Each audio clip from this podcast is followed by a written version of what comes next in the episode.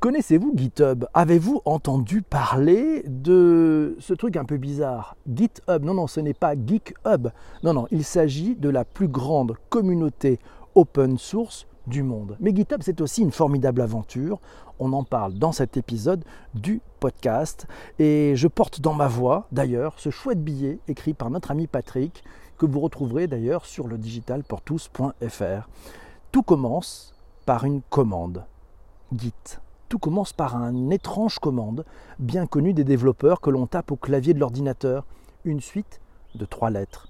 G, I, T, que l'on prononce Git. C'est une instruction qui est uniquement accessible en langage de commande. Quoi qu'il y a aussi maintenant une, euh, du Graphical User Interface, vous savez, c'est ce qu'on appelle le GUI, c'est une interface graphique. Vous n'avez jamais utilisé le langage de commande de votre machine, vous ne saviez même pas que ça existe, ça va être l'occasion, Google est votre ami. Si vous êtes sur un PC Windows 10, vous devriez avoir un joli message d'erreur, Git n'est pas reconnu en tant que commande interne. Et eh oui, Git est une commande de Unix Linux. Eh oui, elle n'est pas présente dans Windows. Mais ne vous inquiétez pas, vous qui êtes du côté obscur de la force, il est aussi possible d'utiliser la commande Git. Il vous suffit de télécharger Git pour Windows pour faire l'installation. Et puis voilà, aussi vous aurez accès comme ça à Git. on vous donnera l'URL d'ailleurs dans le, dans le billet sur le Digital pour tous. Mais alors à quoi peut bien servir cette mystérieuse commande? Ouais, quel rapport avec GitHub? Pourquoi cette commande a-t-elle un pouvoir? Sur quoi a-t-elle un pouvoir? Comme souvent dans le monde informatique, la destruction créative et la controverse sont au cœur de la naissance des outils incontournables. Tout commence avec le système d'exploitation open source Linux. Ouais, c'est une des particularités de cet OS, de cet operating system, c'est que le développement s'est fait en mode communautaire. Et oui, pour gérer efficacement le code et les versionning, les versions, la communauté avait besoin d'un outil qui donne naissance, qui donna naissance à Git. Git, ça a été développé par Linus Torvalds. Vous connaissez C'est le créateur de Linux. Il a fait ça en 2005 et c'est encore aujourd'hui un des outils les plus performants et pertinents. Euh, Git est ce que l'on nomme un VCS. Vous apprenez plein de choses aujourd'hui. C'est un version un version control system, un logiciel de gestion de version.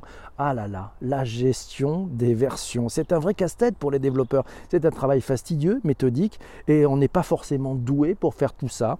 L'ordinateur est bien meilleur que ça, et c'est pour ça qu'il existe le versioning control system. Git, c'est une commande que vous devez absolument connaître si vous êtes un développeur. Alors de Git à GitHub, comment on y arrive? La rumeur grondait depuis plusieurs semaines dans le petit monde de la tech. Lundi 4 juin 2018, Microsoft a mis fin aux rumeurs en officialisant le rachat pour 7,5 milliards de dollars de la plus célèbre start-up au service des développeurs, GitHub. Ah oui, GitHub, cette propriété de Microsoft maintenant. GitHub, c'est un service web en mode euh, SaaS, vous savez, Software as a Service. On a fait un épisode de Digital pour tous sur le sujet. C'est un outil au service du code source pour les développeurs. Vous pouvez y accéder par une URL qui s'appelle github.com. Mais bien sûr, le service a aussi une version française sur laquelle vous pouvez accéder avec fr.github.com. GitHub, c'est un outil qui fait référence à la fameuse commande Git, vous l'avez compris, et Hub qui se rapporte au côté social, communautaire de la plateforme. GitHub, c'est la plus grande communauté open source du monde. Les projets libres d'accès open source y sont hébergés gratuitement et le business model de GitHub repose sur l'hébergement payant de projets privés et l'utilisation qu'on appelle on-premise, c'est-à-dire sur des serveurs internes de cette offre. Alors, vous avez peut-être vu une mascotte, ça s'appelle Octocat. Ah oui, il y a le nom de la startup GitHub, mais il y a aussi la mascotte Octocat. Octo comme octopus, la pieuvre, et cat comme le chat. Cet animal sympathique inspiré par les mangas japonais avec une tête de chat et un corps de pieuvre avec des tentacules. Et le créateur de la célèbre mascotte est juste Simon Oxley. Vous ne le connaissez peut-être pas, mais c'est aussi le créateur du logo du petit oiseau qui gazouille de Twitter. À l'origine, la mascotte, ouais, Octocat, illustrait la page d'erreur 404 du site web et les créateurs étaient à la recherche d'une page d'erreur amusante pour le site. Alors le, why de GitHub. Pourquoi GitHub? Pourquoi avoir fait GitHub? Eh bien, abordons maintenant ce why. Eh bien, ce sont les fonctionnalités du service. Alors, il y a plein de choses dedans. Il y a la revue de code, ce qui permet un examen du code source, des instructions qui composent un programme. C'est pas mal, ça, c'est très, c'est ouvert. Il y a la gestion de projet avec une vision globale du projet. Il y a l'intégration avec une marketplace de GitHub qui est l'ouverture vers un écosystème extérieur. Il y a la gestion de l'équipe, de l'équipe de développement, avec une dimension humaine du développement, l'équipe, la communauté.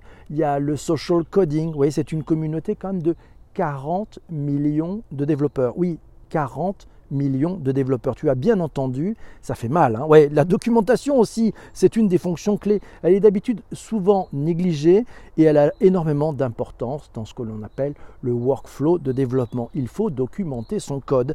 Et enfin, dernier point, et c'est pas le moindre, c'est l'hébergement du code avec plus de 85 millions de projets. Oui, 85 millions de projets, GitHub est l'un des plus grands hébergeurs de code au monde.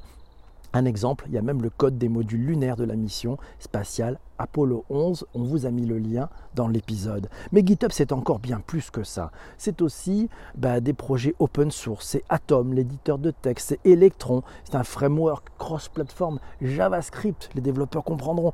Et puis, la dernière feature, la dernière fonctionnalité arrivée de GitHub, c'est GitHub Actions. Oui, c'est le gestionnaire de workflow. Et puis, GitHub, c'est aussi bah, NPM, le gestionnaire de paquets de nodes JS en JavaScript, hein, côté serveur. Et puis, n'oublions pas, c'est aussi le rapport annuel de GitHub sur les langages de programmation. Ça s'appelle Octoverse. C'est accessible sur l'URL octoverse.github.com. Attention, si tu n'es pas tout à fait développeur, ça pique un peu sur les yeux. Sinon, GitHub, c'est aussi un service d'hébergement de code informatique sous forme de projet avec une dimension sociale du développement, mais c'est aussi bien plus que ça, c'est un ensemble de services pour les développeurs. Ça offre la possibilité d'avoir des pages web, un wiki, un système de suivi de bugs et même des jeux d'API. Hein API, on avait fait un épisode sur le digital pour tous pour communiquer avec GitHub. Le chiffre qui tue, GitHub est adopté par plus de 2,1 millions d'organisations et puis des grandes boîtes hein, comme Airbnb, IBM,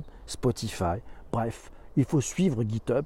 Et si tu as aimé cet épisode, ben n'hésite pas à t'abonner. Et puis surtout, tu nous en dis des nouvelles. Tu peux balancer ça sur tes réseaux sociaux. Et puis si tu as adoré et que tu es sur Apple Podcast, tu mets 5 étoiles. Je te laisse, je retourne avec la room pour qu'on puisse euh, aller plus loin. Voilà. Merci mes amis. À plus tard. Ciao.